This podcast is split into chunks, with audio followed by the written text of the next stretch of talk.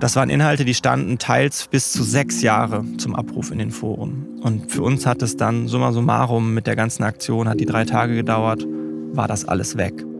Das Forum ist in eine Riesenkrise gestürzt. Es war der Anfang vom Ende. Gab dann Riesenstreit unter den Administratoren, unter den Usern. Die haben die Schotten dicht gemacht. Und für uns war das wirklich so eine Sache, warum machen wir das hier als Journalisten? Warum macht das kein anderer? Hi, herzlich willkommen bei 1 bis 2. Ich bin Nadia Kaludi und in diesem Podcast geht es um sexuelle Gewalt und was man tun kann, damit sich was ändert. Hier ist 1 bis 2. Schön, dass du uns zuhörst.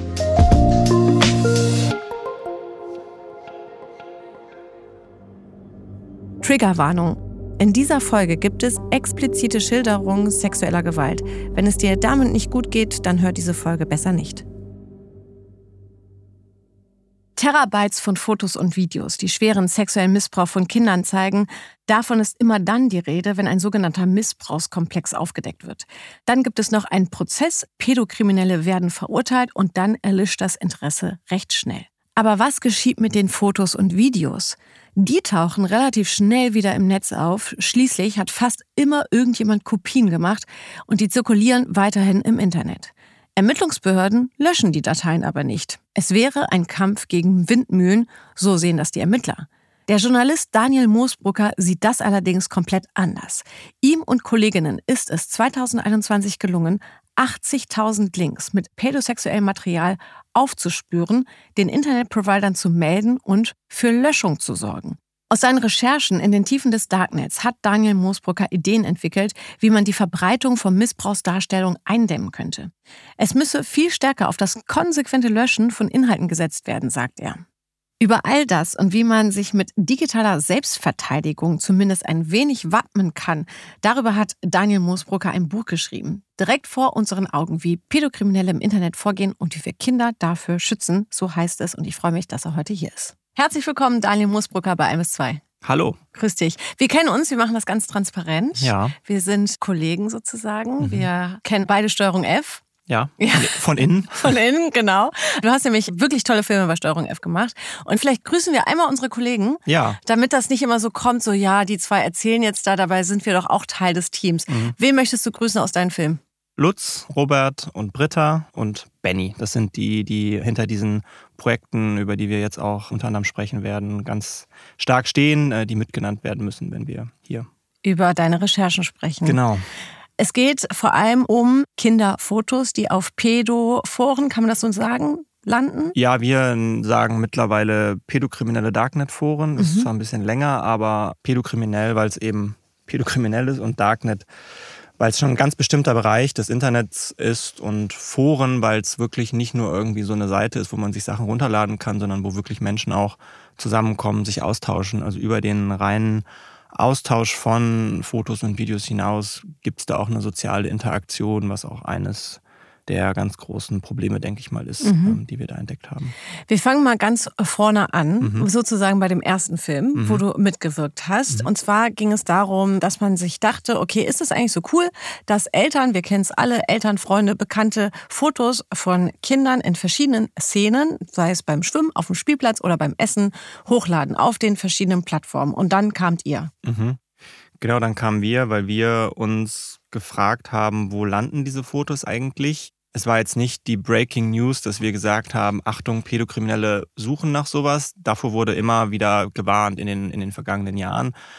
Aber wie das halt so ist, wenn irgendwie eine Kinderschutzorganisation sagt, Achtung, liebe Eltern, tut dies nicht, oder eine Polizistin das irgendwie in eine Kamera sagt, dann bleibt das immer so abstrakt und man kann sich ja gar nicht vorstellen, naja, wer soll sich denn dafür interessieren, wenn ich hier die Fotos vom Kindergeburtstag bei Insta teile? Da freuen sich doch alle drüber und das ist doch wirklich völlig unverfänglich. Da ist keine nackte Haut, da sind nur ein paar Kinder, die spielen.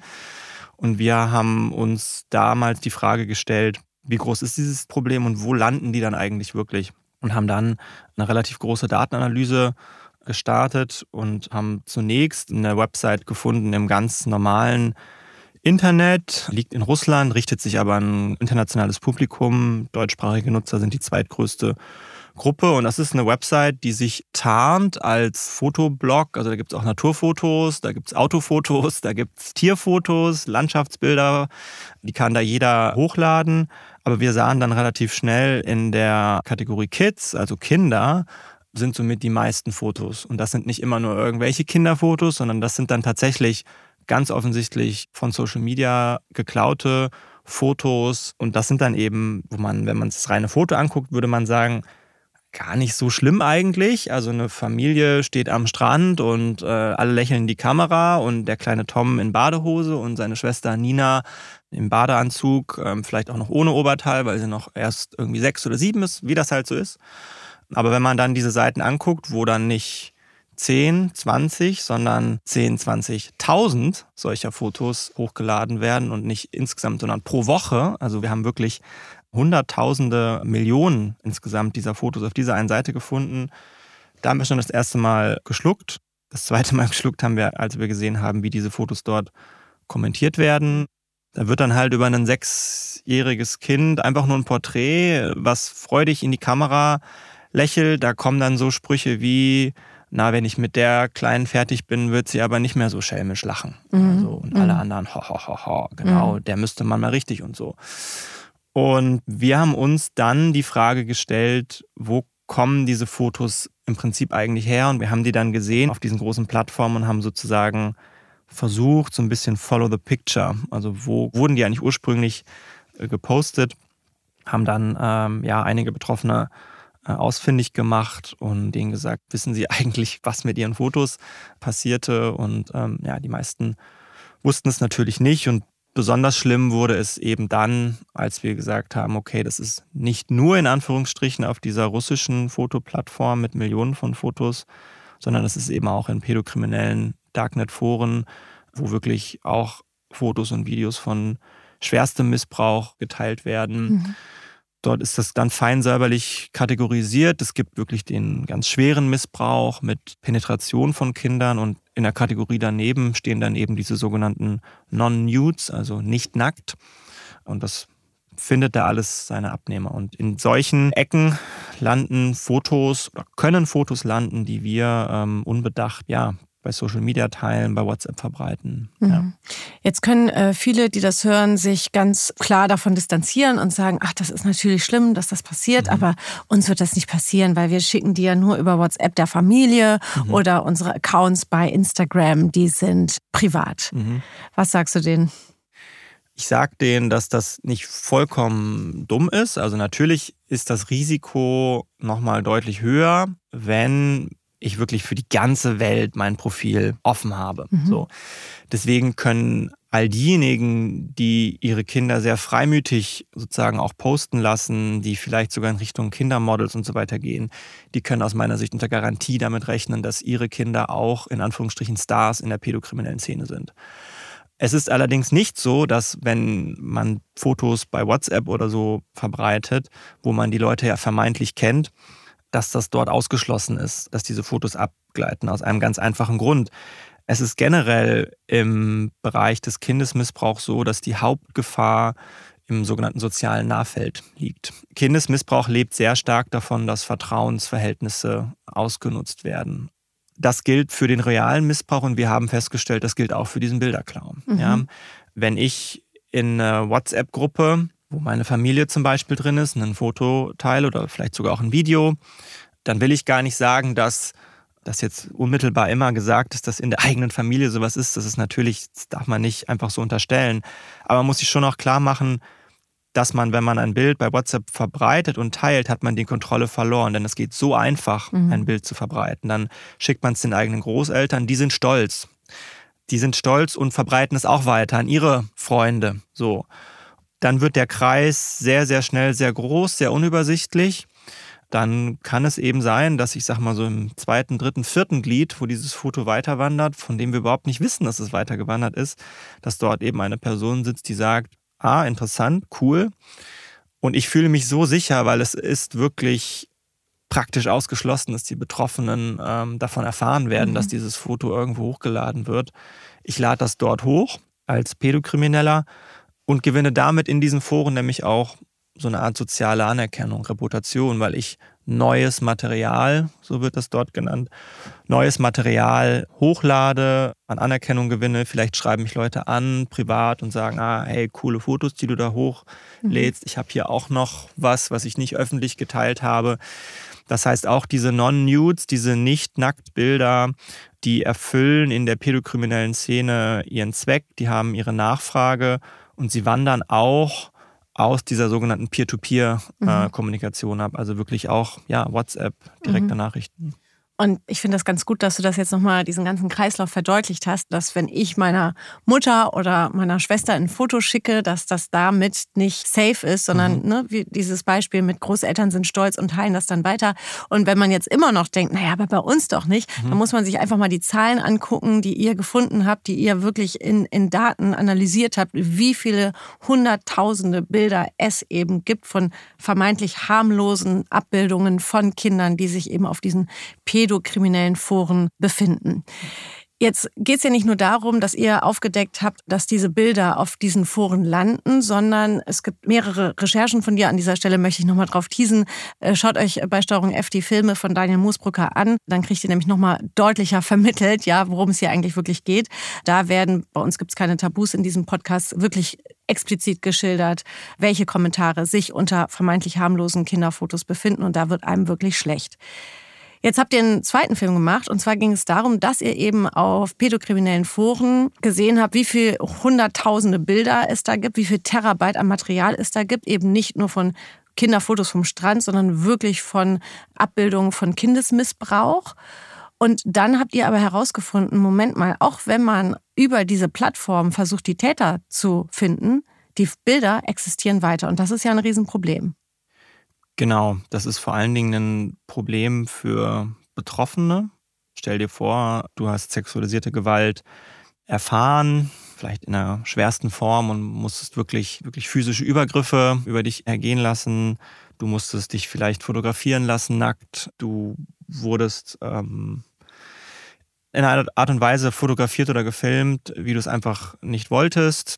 Und dann ist diese Phase des Übergriffs hoffentlich irgendwann vorbei. Aber du weißt, der Täter oder die Täterin, die haben Aufnahmen davon gemacht und die haben die vielleicht sogar geteilt. Das heißt, ich bin jetzt raus, ich habe es irgendwie geschafft, ich will damit abschließen, ich will äh, mir Hilfe holen. Aber ich weiß, dass sozusagen es täglich Menschen gibt, die sich meine Sachen angucken, die sich, das muss man ja ganz klar sagen, die sich selbst befriedigen, wenn sie das sehen, wie ich gelitten habe.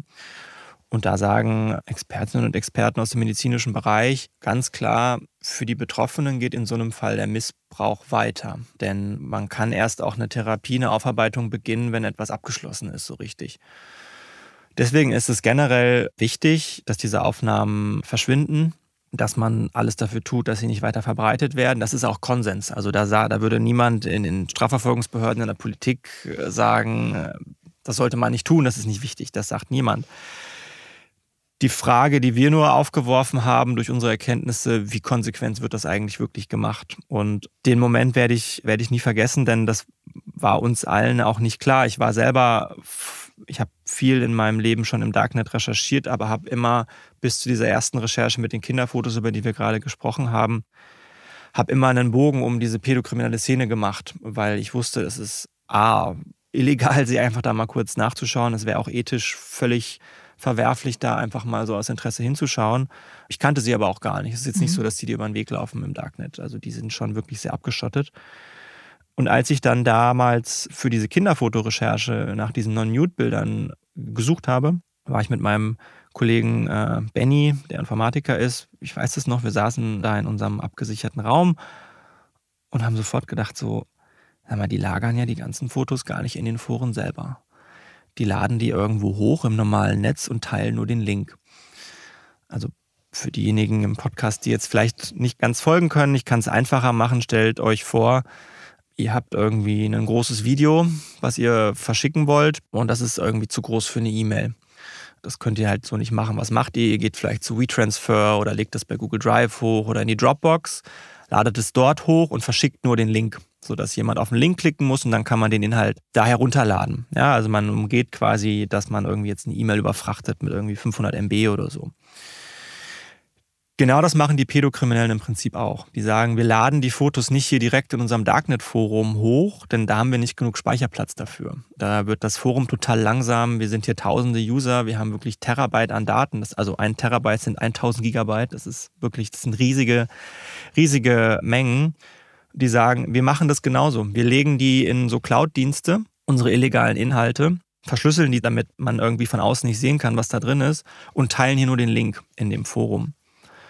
Das sind aber eben keine Darknet-Cloud-Dienste, sondern das sind einfach ganz normale Speicherdienste, wo man weiß, was das für ein Unternehmen ist, wer dahinter steht. Die haben ein Meldeformular, wo man illegale Inhalte melden kann. Und wir haben uns halt die Frage gestellt, warum meldet das denn keiner? Oder löschen die nicht? Sind das irgendwie so shady Companies, die irgendwie da mit drin hängen? Und wir sahen aber relativ schnell, nee, das sind keine shady Companies. Es meldet einfach keiner. Also die, die Links werden einfach nicht gemeldet. Und dann haben wir gesagt, dann machen wir das mal haben erst angefangen, am ersten Tag irgendwie mal so 10 Links, am zweiten Tag mal 50 und wir sahen sofort, die Links verschwinden binnen Stunden. Also binnen Stunden ist das gelöscht. Zweite Erkenntnis, große Aufruhr in den Foren. So, ah, was ist denn hier los? Hier, die, die Inhalte sind nicht mehr verfügbar. Wo ich so dachte damals, sorry Jungs äh, und Mädels hier, liebe Pädokriminelle, das muss doch wohl das Normalste der Welt sein, dass wenn ihr hochillegale Aufnahmen irgendwo verbreitet, die man einfach löschen kann, dass die sofort verschwinden. Und das war aber schon das erste Mal, dass ich so dachte, so, okay, offenbar stichst du hier in ein Wespennest, wo sonst keiner reinsticht. Ich kürze es ab. Wir haben das immer weiter in die Höhe getrieben, sage ich mal. Waren irgendwann im größten pädokriminellen Darknet-Forum, das es äh, bis zum heutigen Tag jemals gab. War, war das Boys Town dann? Ähm, nee, das war der Nachfolger sozusagen mhm. von Boys Town. Mhm. Ich habe jetzt gerade ein Buch geschrieben, wo ich den Namen auch erstmals nennen konnte, weil es das Forum mittlerweile nicht mehr gibt. Es hieß Rindex. Rindex hatte unfassbare Dimensionen. Äh, zum Schluss über vier Millionen registrierte Accounts. Das heißt mhm. sozusagen, vier Millionen Mal sind Menschen da reingekommen, haben gesagt, ich melde mich hier an, ich will jetzt Inhalte suchen. Du kannst einen Account immer wieder nutzen, mhm. du kannst aber dir auch jedes Mal einen neuen Account anlegen. Es ist sehr schwierig, von diesen Accountzahlen auf die wahren Menschen sozusagen mhm. zu stoßen. Es ist uns dann gelungen, mit dem Administrator sogar zu chatten wir gehen davon aus, dass bei so einem Forum im Schnitt circa 30.000 Menschen pro Woche ungefähr mindestens einmal online gehen. Das sind 30.000 Menschen, die pädokriminell sind, die sich mindestens einmal die Woche schwer illegales Material besorgen. Ihr hattet dann diese Betreiber angeschrieben, genau. die legalen Betreiber, die einfach hier Datenvolumen sozusagen anbieten, um sein Material irgendwie hochzuladen und zu speichern. Und ihr habt am 10 angeschrieben, 15 angeschrieben und dann habt ihr ziemlich schnell gemerkt, ach so, die Links werden gelöscht und die Pädokriminellen sind überrascht davon. Genau. Und dann habt ihr vor allem auch ja, Verantwortliche konfrontiert, die eigentlich die Aufgabe haben, Pädokriminelle in diesen Darknet-Foren ausfindig zu machen und sich das Material anzuschauen, um herauszufinden, welches Kind ist das, was da eventuell missbraucht wird, anhand von Vorhängen, welcher Täter steckt dahinter, dies, das. Mhm. Aber du hast es ja eben schon erwähnt, es geht ja dann noch einen Schritt weiter. Es geht ja darum, wie kann man dieses Material am Ende vernichten, weil Menschen ja dadurch auch traumatisiert werden, dass der Missbrauch, der da abgebildet worden ist, immer weiter verteilt ist. Und ihr habt das ziemlich schnell löschen können. Vielleicht kannst du noch mal erzählen, wie das genau passiert ist, dass ihr es geschafft habt, aber dann zum Beispiel das BKA irgendwie sagt, nee, das kriegen wir nicht hin. Mhm. Ähm, also um die Dimensionen klar zu machen, wir haben uns ein kleines Programm äh, genommen, was sozusagen dieses Forum automatisiert abgesucht hat und alle Links eingesammelt hat, sage ich mal. Wir waren dann bei 80.000 Links und hinter einem Link können sich aber hunderte Fotos verbergen. Ähm, wir hatten eine Datenmenge von 13,5 Terabyte, das sind 13.500 Gigabyte, das sind große abstrakte Zahlen.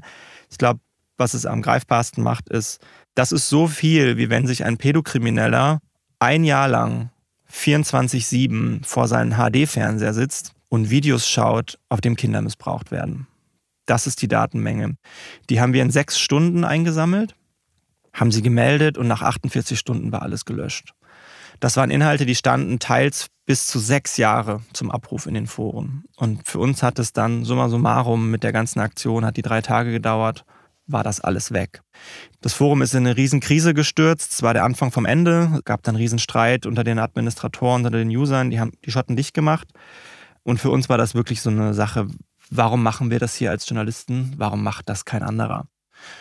Wir sind dann zum Bundeskriminalamt gefahren und äh, haben denen das dann erzählt, mhm. was, was wir gemacht haben. Wir können auch einen Namen nennen. Du hast Hans-Joachim Leon getroffen. Genau. Der war auch schon mal Gast hier bei 1 bis 2 mhm. und ihn habt ihr dann mit eurer Recherche konfrontiert. Genau. Und ihm haben wir das erzählt, haben über die Wichtigkeit des Löschens gesprochen.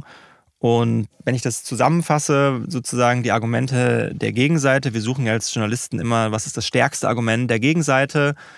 Und ich glaube, das stärkste Argument der Gegenseite ist, als Strafverfolgungsbehörde haben wir Prioritäten zu setzen. Und die höchste Priorität hat die Rettung von Kindern aus dem aktuellen Missbrauch, die Ermittlung von Tätern.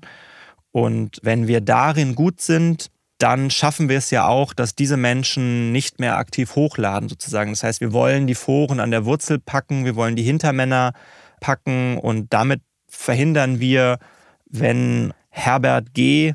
gepackt wird, dann kann Herbert G. eben nicht mehr hochladen. Ein an sich total richtiger Gedanke, den ich nicht per se in Zweifel ziehen will. Ich glaube einfach nur, durch die damaligen Recherchen, auch die weiteren Recherchen, die ich gemacht habe, hat man gesehen, dass das eine Ermittlungsmethode ist, die heute nicht mehr so in dieser Absolutheit funktioniert.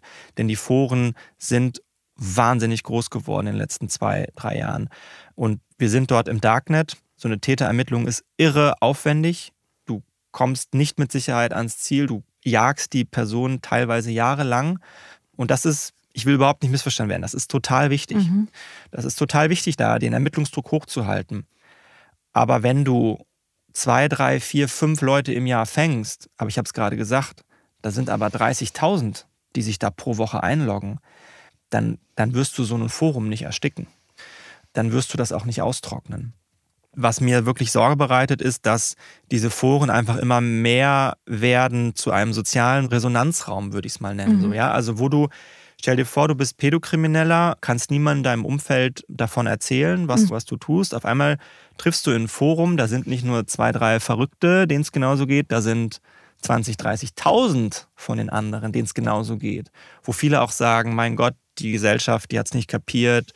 Wir sind hier diejenigen, die für die sexuelle Befreiung der Kinder kämpfen und so weiter. Also völlig krude Weltbilder, wo wir einfach nur den Kopf schütteln können. Aber stell dir vor, du bist dann auf einmal täglich in so einem Raum und kriegst die ganze Zeit Bestätigung, du bist normal, das ist alles normal, was wir hier tun, das ist alles gar nicht so schlimm, die Kinder wollen das, die Kinder haben daran Spaß. Ja. Diese sozialen Resonanzräume, die trocknest du nicht aus, indem du zwei, drei Menschen im Jahr fasst. So, die mhm. trocknest du dann aus, wenn du den Handel unterbindest, wenn du störst, wenn du ja einfach für Ärger sorgst und diese Inhalte dort löscht. Deswegen glaube ich, muss sich die Polizeiarbeit insofern wandeln, dass sie diese Löschkomponente dazu nimmt. Ich sage gar nicht, sie sollen aufhören, Täter zu fassen, aber sie müssen, glaube ich, das hinzunehmen, proaktiv zu löschen, dran zu bleiben, weil sie es a, den Betroffenen schuldig sind. Die Betroffenen haben ein Recht darauf, dass ihre Inhalte nicht weiter verbreitet werden. Es ist auch für Polizisten mal rechtlich gesprochen gar nicht so einfach, zu sagen, ich bin hier in einem Forum, ich sehe, dass illegale Inhalte verbreitet werden, mhm. aber ich tue nichts. Das wäre so, wie wenn ein Streifenpolizist sagt, ich sehe, dass da gerade Drogen äh, gedealt werden am S-Bahnhof, aber ich fahre mal weiter. Ich fahre weiter und suche den, der die Drogen an die Dealer verkauft hat. Genau. Ähm, ja. Genau, und mache kein Protokoll so. Und mhm. das, äh, ja, kann man denn nicht auch die Betreiber dieser, wie nennt man das im Fachjargon, die, die, diese, Hoster. Die Hoster dieser ja. Seiten nicht dazu bringen, dass sie eigentlich wissen müssten, welches Material, welche illegalen Inhalte eigentlich über ihre Hosting-Plattform da hochgeladen werden? Nicht wirklich, denn was die Pädokriminellen machen ist, sie laden bei den Hostern selber die Inhalte verschlüsselt in die Cloud. Also Stell dir vor, ich schicke dir 20 Fotos, mhm. ähm, lade die in mein Google Drive-Konto hoch, leg um diese 20 Fotos aber eine Verschlüsselungsschicht und nenne diesen Ordner, der dann entsteht, den nenne ich nicht Urlaubsfotos, sondern den nenne ich die Fotos von meinem neuen BMW. Mhm. So. Dann sieht man nur, da ist eine große Datei, die ist verschlüsselt, da kann ich nicht reingucken. Mhm. Offensichtlich geht es da um Autofotos. So, und nur wir beide kennen das Geheimnis, wie man das entschlüsselt. Das heißt, so ein Hoster sieht nicht, was da ist. Der muss darauf hingewiesen werden. Es gibt in den Feinheiten Möglichkeiten, zum Beispiel Re-Uploads zu unterbinden. Ja, also wenn man irgendwie sieht, hier war diese Datei mit 20 Fotos und da stand drauf, da sind Fotos vom BMW drin. Aber wir wissen schon, letztes Mal war das was Illegales. Und jetzt, einen Tag später, lädt die Person einen Ordner wieder hoch, der genauso groß ist, genauso heißt dann könnte man natürlich sagen, dann muss der Hoster genau das wieder löschen, weil es relativ wahrscheinlich ist, dass mhm. ich das wieder hochgeladen habe. Das könnte man machen, aber die Hoster sind darauf angewiesen, dass sie diesen initialen Tipp bekommen. Und den kann nur die Polizei geben, denn die Polizei mhm. sind die einzigen, die sich legal in diesen Foren aufhalten dürfen. Ich wollte jetzt gerade sagen, wir wollen jetzt auch vermeiden, dass jetzt hier irgendwelche äh, Leute uns zuhören und ja. sagen, okay, ich mache das gleiche, was Daniel gemacht hat. Mhm. Ich gucke mir diese Foren an und schicke die Links dann an die an die Hoster und sage, hier löscht das mal. Das ist eben hoch illegal, sich auf diesen Foren auch aufzuhalten. Und ihr selbst als Journalisten hattet da eben auch juristischen Beistand in dem Sinne, dass man euch da eben nicht strafrechtlich dann verfolgen konnte aufgrund eurer Recherche. Und deswegen ist es eben wichtig, das ist die Aufgabe der Polizei. Das sollte nicht die Aufgabe des einzelnen Bürgers oder einer Bürgerin sein, ja. sich auf diesen pädokriminellen Foren rumzutreiben, um diese dann irgendwie anzuzeigen. Definitiv. Nichtsdestotrotz gehen wir nochmal dahin zurück. Ihr habt dann das BKA getroffen, Hans-Joachim Leon getroffen, ihm gesagt, hier, schauen Sie mal, also das hat uns jetzt hier drei Tage gekostet und wir haben irgendwie zigtausend Links löschen können. Warum machen Sie das nicht? Ihr wart unter anderem auch Thema bei Markus Lanz. Da wurde auf einmal irgendwie gesagt, hier, Steuerung F, Daniel Moosbrucker hat das gezeigt, wie es geht. Da saß äh, die heutige Innenministerin Nancy Faeser und alle Politiker und auch die Polizei sagt, klar, löschen ist wichtig, aber irgendwie passiert's nicht. Was ist deine Erklärung dafür?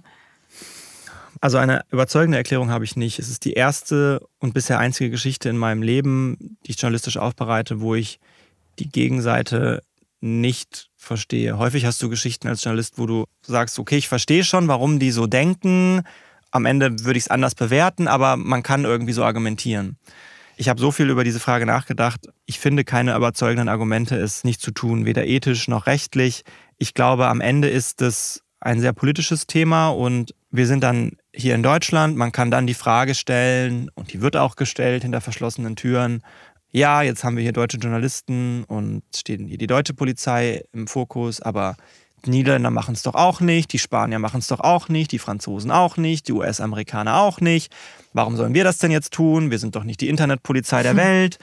Und dann haben alle eh wenig Ressourcen und dann ebbt so ein öffentlicher Druck auch mal ab dann groovt man sich wieder so ein. Und was ich sagen kann, ist, ich habe für das Buch, was ich geschrieben habe, nochmal intensiv recherchieren können im Rahmen von anderen Recherchen. Und es ist so, dass bis heute, bis zum Tag, wo wir diesen Podcast aufnehmen, wird nicht systematisch gelöscht in diesen Foren. Das ist jetzt ziemlich genau zwei Jahre her, dass wir das gemacht haben. Und in zwei Jahren ist, ich weiß nicht, ob irgendwas geplant ist oder so. Ich das weiß ich nicht, aber ich kann nur feststellen, es passiert noch nichts. Es geht zwei Jahre weiter. Die Foren wachsen weiter sehr schnell. Die Foren sind weiterhin sehr groß. Man bekommt die Inhalte. Und das ist etwas, was ich, was ich nicht verstehe und was ich auch für sehr gefährlich halte. Ja. An dieser Stelle möchte ich dein Buch jetzt auch mal beim Namen nennen. Du mhm. hast nämlich ein Buch geschrieben, das seit dem 1. September auf dem Markt ist. Das heißt direkt vor unseren Augen, wie Pädokriminelle im Internet vorgehen und wie wir Kinder davor schützen. Du hast es gerade gesagt, es ist eben eine Recherche, die über deine Recherchen, die du filmisch umgesetzt hast, nochmal darüber hinausgehen. Mhm. Wir haben jetzt, äh, glaube ich, ganz klar verstanden, Ihr habt da aufgedeckt, es ist Handlungsbedarf da. Ihr habt sogar aufgedeckt und gezeigt, wie man handeln könnte, um Inhalte zu löschen. Ich finde es krass, dass du als Journalist äh, das jetzt auch nochmal so explizit gesagt hast. Bei all deinen Recherchen, die du in deinem Leben schon gemacht hast, ist es diejenige, wo du wirklich keine Antwort hast, warum man da nicht handelt. Du hast gehandelt, du hast ein Buch geschrieben, was am besten ganz, ganz viele Leute von der Politik bis ins Wohnzimmer alle lesen sollten, um eben klar zu bekommen, schickt das Urlaubsbild, wo dein Kind irgendwie in Badehose durch den Sand springt, vielleicht nicht unbedingt an Gruppen, wo du nicht weißt, inwieweit wird das geteilt. Und jetzt kommen wir zur digitalen Selbstverteidigung. Mhm. Was ist das? Ich bin ja kein Pädagoge und ich bin auch kein Kindererzieher. Also ich, da wollte ich mich jetzt nicht drauf einlassen, aber ich habe gesagt, ich habe schon ein gewisses Privileg, dass ich durch diese Recherchen zwar sehr viel Verstörendes gesehen habe, aber ich habe das Privileg, dass ich das weiß. Ich habe ohnehin in meinem Beruf. Ein großer Schwerpunkt ist das Thema IT-Sicherheit. Und da ist es ganz normal, dass du immer überlegst, was macht eigentlich mein Gegenüber? Was machen eigentlich diejenigen, die mich angreifen wollen im Digitalen? So, äh, was könnten die tun? Wie, wie gehen die vor? Was haben die für Interessen? mit diesem Ansatz bin ich an dieses Buch rangegangen und habe gesagt, okay, ich versuche den Leserinnen und Lesern zu erzählen, was Pädokriminelle antreibt, wie die vorgehen. Und da geht es jetzt nicht nur um diese Darknet-Foren. Und schildere jeweils, okay, wie gehen die vor und was heißt das für uns als potenzielle Betroffene? Und habe das dann einfach versucht, sehr, sehr praktisch herunterzubrechen. Ich mache das mal ganz konkret. Gehen wir einfach nochmal zu diesem Thema Bilderklau. So, ja. Stell dir vor, du bist ein Pädokrimineller und magst es einfach, Fotos anzuschauen, auf dem Kinder nett lächeln. Da hast du dann auch gewisse Gedanken zu, die du dir machst. Dann möchtest du Fotos mit Kindern sehen. Wenn aber die Eltern immer nur Fotos teilen, auf dem sie auch mit drauf sind, dann findest du immer nur Fotos mit Eltern drauf. Ja? Und das interessiert dich dann als Pädokrimineller nicht so, denn du stehst ja auf Kinder, du stehst ja nicht auf Erwachsene. Worauf ich hinaus will, ist, es senkt die Wahrscheinlichkeit, dass die eigenen Fotos geklaut werden, immens, wenn man nicht ein Foto teilt, wo das eigene Kind alleine drauf ist, mhm. sondern wo einfach Erwachsene mit drauf sind, die mhm. man auch nicht einfach abschneiden kann am Rand oder so. Ja, weil aus der Logik des Pädokriminellen ist das ja dann kein Kinderbild mehr. Du willst ja keine Erwachsenen ansehen, du willst Kinder ansehen. Und das sind so ganz praktische Dinge, die ich auch wiederum gelernt habe in diesem Forum. Da gibt es Anleitungen, wie man nach Kinderfotos sucht. Und da steht drin, Fotos mit Erwachsenen interessieren uns nicht. Das heißt, wir wollen nur Fotos, wo nur Kinder drauf sind. Und das sind aus meiner Sicht ganz einfache Dinge, die wir alle beherzigen könnten, um es denen zumindest schwieriger zu machen. Mhm. Und von solchen ganz einfachen Tipps habe ich versucht, eine Menge aufzuschreiben, weil das etwas ist, was wir alle machen können. Ja. Ich merke dadurch, dass ich mir deine Filme angeschaut habe, auch gerne angeschaut habe, weil sie mir auch eine Welt verdeutlicht haben, wie sie, wie sie tickt, wo auch ich als Journalistin mit naiven Augen durchs Leben gegangen bin, gerade was irgendwie Social Media und Bilder betrifft. Jetzt ertappe ich mich aber dabei, dass ich aufgrund deiner Recherchen nicht mehr weiß, ob ich eigentlich ein gestörtes äh, Sehverhalten habe. Beispiel, ein Freund von mir hat mir letztens ein Video gezeigt vom Urlaub äh, mit seinen drei Nichten und eine davon, die kleinste wird komplett unbekleidet von dem Opa wie so ein Flugzeug durch, durchs Wohnzimmer getragen. Ich war kurz davor, eigentlich zu sagen, sag mal, geht's euch noch gut, das mhm. jetzt über WhatsApp irgendwie euch hin und her zu schicken? Und warum hat das Kind keine Unterhose an? Und warum müsst ihr das dann auch noch filmen? Mhm. Und mir ist bewusst geworden, dass ich diesen Blick so auf Videos habe, aufgrund deiner Recherchen. Mhm. Und ich frage mich, ist das gut so? Bin ich jetzt eigentlich wach und gehe jetzt mit offenen Augen durch die Welt oder bin ich eigentlich beschädigt dadurch, dass ich niemandem mehr vertraue? Ich finde das äh, großartig äh, und ehrt mich, dass unsere Recherchen dich da sensibilisiert haben, denn darum geht es. Also es geht, ich glaube, das erste oder zweite Kapitel heißt, Hilfe beginnt mit Hinsehen. Und das sagen auch, ich habe ja mit ganz vielen auch Kinderschutzorganisationen und so weiter gesprochen, es ist das Allerwichtigste hinzuschauen. Und es gibt einen Unterschied zwischen ich unterstelle meinem Gegenüber etwas oder ich halte gewisse Dinge für möglich, weise darauf hin. Also es geht nicht darum, den Leuten zu verbieten, so einen Moment einzufangen. Das mhm. ist witzig und dann alle lachen und dann macht man heutzutage ein Video davon. Das hat man vielleicht früher auch gemacht. So. Die Frage, die du nur richtigerweise stellst, ist, muss dann dieses Video verbreitet werden? Bei, bei WhatsApp reicht es nicht, wenn man das einfach vielleicht einmal zeigt und so weiter. Muss das wirklich verschickt werden? Denn, also ich mache es jetzt mal konkret. Wenn ich mir das jetzt vorstelle, dass dieses Kind dort so ein bisschen durch den Raum gleitet, wäre das perfektes Material für Pädokriminelle, um daraus ein Gift zu machen. Ja, wo, wo man genau den Moment wahrscheinlich abpasst. Man würde den Großpapa in einen Moment abschneiden, wo man vielleicht nur die Hände sieht. Dann sieht man nur ein nacktes Kind, was so ein bisschen fliegt. Perfektes Gift. Perfekt, um damit das eigene Profil zu schmücken, wenn man bestmöglich dann aus Sicht der Pädokriminellen dann dort vielleicht noch die, die, ja, die Geschlechtsmerkmale sieht.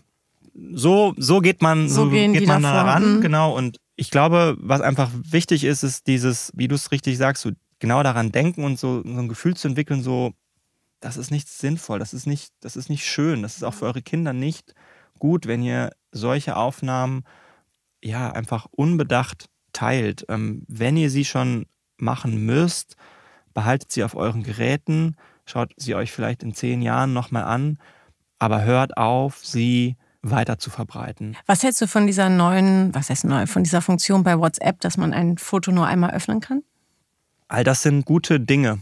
auch, dass sich Chats selber löschen. Ja, also dass jetzt vielleicht einfach nicht in zehn Jahren immer noch die Fotos da sind, dann verliert man irgendwann mal sein Handy und es, mm. die Fotos tauchen irgendwo auf. Mm, ne? mm. All das, was sozusagen dazu führt, dass das Weiterverbreiten erschwert wird. Seien es technische Maßnahmen, wie von dir gesagt, man guckt es nur einmal an. Seien es einfach Gespräche, die man führt, um zu sensibilisieren.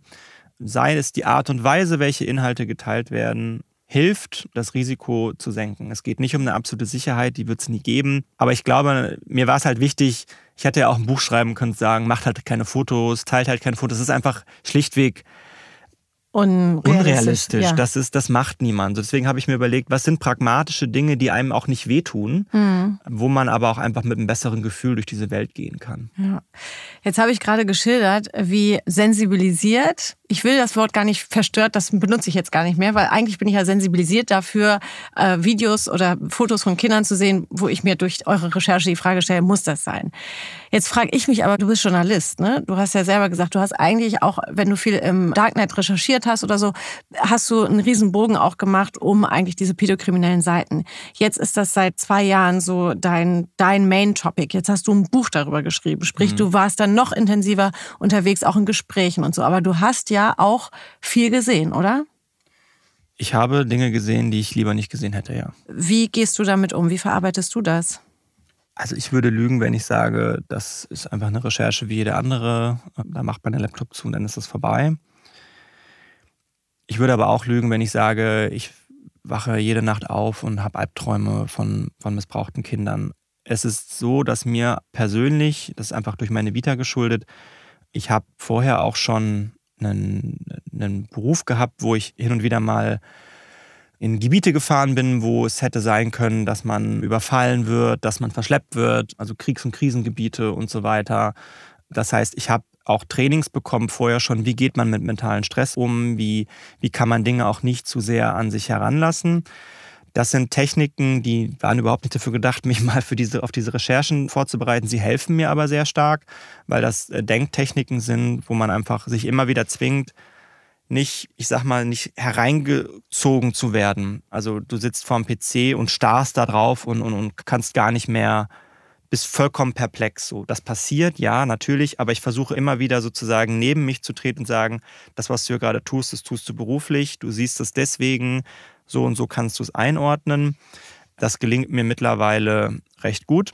Es gab einen Fall ganz am Anfang, der mich sehr lange beschäftigt hat. Das war letztlich der Punkt, als ich zum ersten Mal erfahren habe, dass in diesen Foren auch Aufnahmen getauscht werden, in denen Säuglinge misshandelt werden, und zwar schwer misshandelt werden. Das hat mich so, also das hat mich nicht mal fassungslos gemacht. Ich konnte gar nichts mehr denken, weil heute weiß ich, mein Gehirn wäre nicht vorher in der Lage gewesen, mich darauf vorzubereiten, weil mein Gehirn gar nicht auf die Idee gekommen wäre, dass auch Säuglinge von wenigen Monaten alt solche Dinge ertragen müssen. Das war wirklich so ein Moment, wo ich auch gesagt habe, ich, ich, ich mache jetzt erstmal, ich, ich gehe jetzt mhm. joggen und ich mache jetzt zwei Tage wieder was anderes so. Mittlerweile geht es, mittlerweile hat man vieles gesehen. Wir haben den Vorteil, dass wir natürlich auch immer sehr analytisch darauf schauen. Wir schauen sehr viel auch auf Daten. Und was ich auch wirklich sagen muss, ist, wir arbeiten im Team und das ist extrem wichtig. Also mhm. Also ich weiß immer, dass wir beim NDR äh, andere Leute haben, die sich damit befassen. Mein Kumpel Robert, der in unserem Duo so ein bisschen auch immer die Seite der Betroffenen abbildet. Also wenn ich derjenige für die Forum bin, ist er derjenige, der auch immer versucht, die menschliche Seite zu erzählen, mit betroffenen Eltern oder betroffenen Kindern ins Gespräch kommt. Ich glaube mittlerweile fast, dass das mindestens mal genauso hart ist wie das, was wir in den Foren sehen. Ja, und du vermittelst das dann vor allem an die Menschen da draußen, die mhm. sich bitte nicht auf diesen Foren Nein. Ähm, also, rumtreiben sollten. Wenn ich das nochmal sagen ja. darf, das ist mir wirklich schon auch ein Anliegen. Ähm, es haben mich persönlich auch nach der Recherche viele Leute auch mit IT-Kenntnissen angeschrieben, die wirklich gesagt haben, so, okay, so nach dem Motto, wenn es die Polizei nicht macht, mache ich's. Mhm. Das ist ein ehrenwerter Gedanke, aber erstens juristisch ganz klare Sache illegal. Und ich bin auch wirklich davon überzeugt, wir wollen nicht in einer Gesellschaft leben, in der wir Strafverfolgungsbehörden damit durchkommen lassen, dass irgendwie jetzt auf einmal so Privatarmeen von IT-Lern in Darknet-Foren illegale Missbrauchsdarstellungen löschen. Das ist eine genuin staatlich-hoheitliche Aufgabe. Das ist, mhm. Da braucht es politische Lösungen für.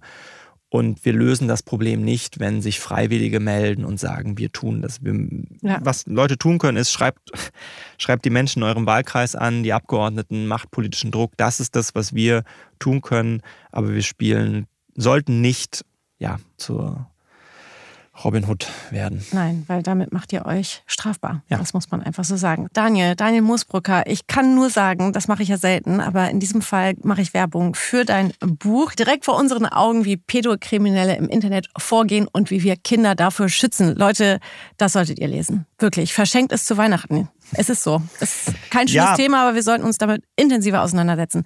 Daniel Moosbrücker, vielen Dank für deinen Besuch. Sehr gerne. Vielen Dank. Also, ich glaube zusammenfassend, aus diesem Gespräch mit Daniel Moosbrucker möchte ich zwei Sachen nochmal ganz klar machen. Sache Nummer eins ist, natürlich wäre es schöner, wenn wir keine Bilder von Kindern weder hochladen noch verschicken. Aber wir wissen, die Realität sieht anders aus. Wir leben in Zeiten der sozialen Medien, des digitalen Zeitalters, die ist das Tralala. Man macht gerne Fotos, man verschickt sie. Und ähm, ne, wir leben ja überall auf der Welt und wir wollen natürlich, dass unsere Freundinnen, unsere Freunde, unsere Großeltern auch in Singapur wissen, wie unsere Kinder Spaß haben und spielen oder wie sie sich im Urlaub bewegen. Aber sagt all denen, denen ihr Fotos von Kindern schickt, explizit dazu, dieses Foto ist nur für euch ich möchte nicht, dass ihr dieses Foto an Dritte weitergebt. Auch Oma und Opa bitte nicht an die Nachbarn schicken. Man kann ja mit so einem Endgerät auch rübergehen und sagen, guck mal, das ist meine Enkelin, die ist schon groß geworden. Punkt Nummer zwei ist, all diejenigen, die uns zugehört haben und sagen, ich mache das Gleiche, was Daniel gemacht hat. Ich suche die Links und schicke sie dann an die Provider und sage, löscht das bitte. Tut das bitte nicht. Ihr macht euch damit strafbar. Und damit möchte ich Daniel nochmal zitieren. Das ist Aufgabe der Polizei. An dieser Stelle möchte ich mich auch ganz herzlich mal bei euch bedanken, dass ihr uns so treu zuhört und dass ihr auch bei schwierigen Themen dranbleibt. Wenn ihr wollt, dann folgt uns doch gerne, abonniert unseren Kanal und wenn ihr uns persönlich einmal schreiben wollt, dann könnt ihr das natürlich sehr gerne tun. Eine E-Mail könnt ihr einfach schreiben an presse.ubskm.bund.de.